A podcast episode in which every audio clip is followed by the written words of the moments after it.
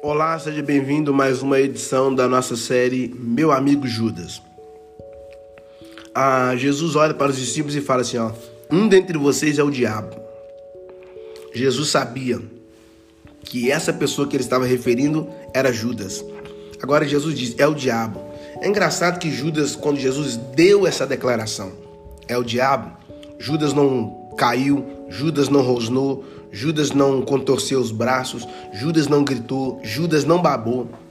Porque uma das coisas que nós precisamos estar atento é que nem sempre o diabo vai fazer barulho para se manifestar.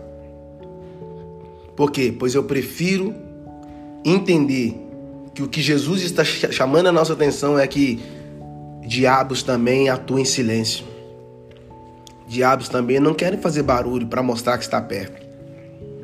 Mas interessante é que de fato Judas nunca soube qual era o valor de Jesus. E o mais interessante é que Jesus nunca expulsou Judas do cargo do ministério. Porque mantendo Judas por perto revelava o nível de maturidade de Jesus. Aprender a conviver com pessoas que está prestes a te trair. Às vezes é melhor ter um Judas dentro de um propósito do que ter dez Pedros fora de um propósito. Então, Judas, todo mal que ele fizer a você, ele está te encaminhando para o caminho da glória. Ele é encarregado de usar o mal para fazer Deus manifestar um bem através de ti.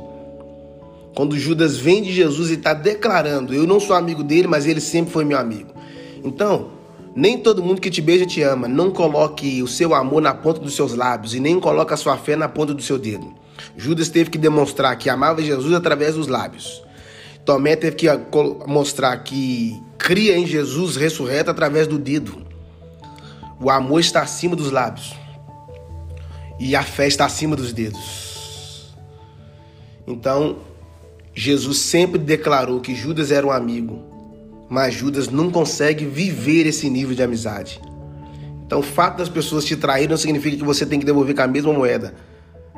Judas colocou a corda no pescoço porque todas as vezes que você viu uma vida infiel, você sempre estará com a corda no pescoço.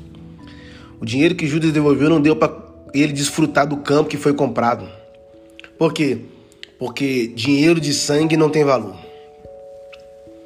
Que Deus possa abrir a nossa visão para que nós possamos entender que as pessoas que estão em nossa volta nem sempre são as pessoas que vão permanecer conosco até o nosso destino. Se Deus enviar um Judas é porque ele sabe que você tem capacidade para suportá-lo.